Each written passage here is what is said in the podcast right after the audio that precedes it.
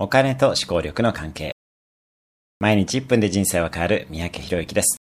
相手の話を聞きながら思考停止をしている人は、なるほどを連発し、相手の話を聞きながら考えている人は、なぜをきちんと使います。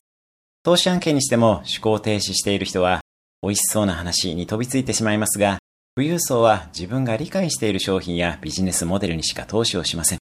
疑問点はきちんとクリアにして、クリアにならなかったり、自分が理解できなければ投資することはありません。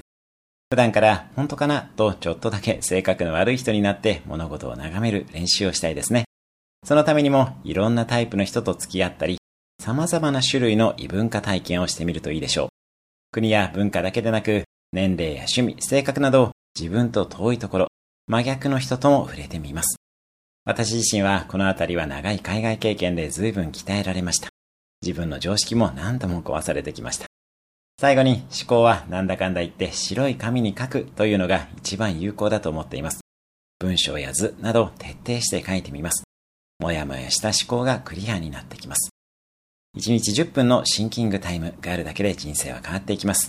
多くの人が悩んでいるという現状維持で楽をしてるだけだったりして考えていません。それではまた毎日1分で人生は変わる三宅宏之でした。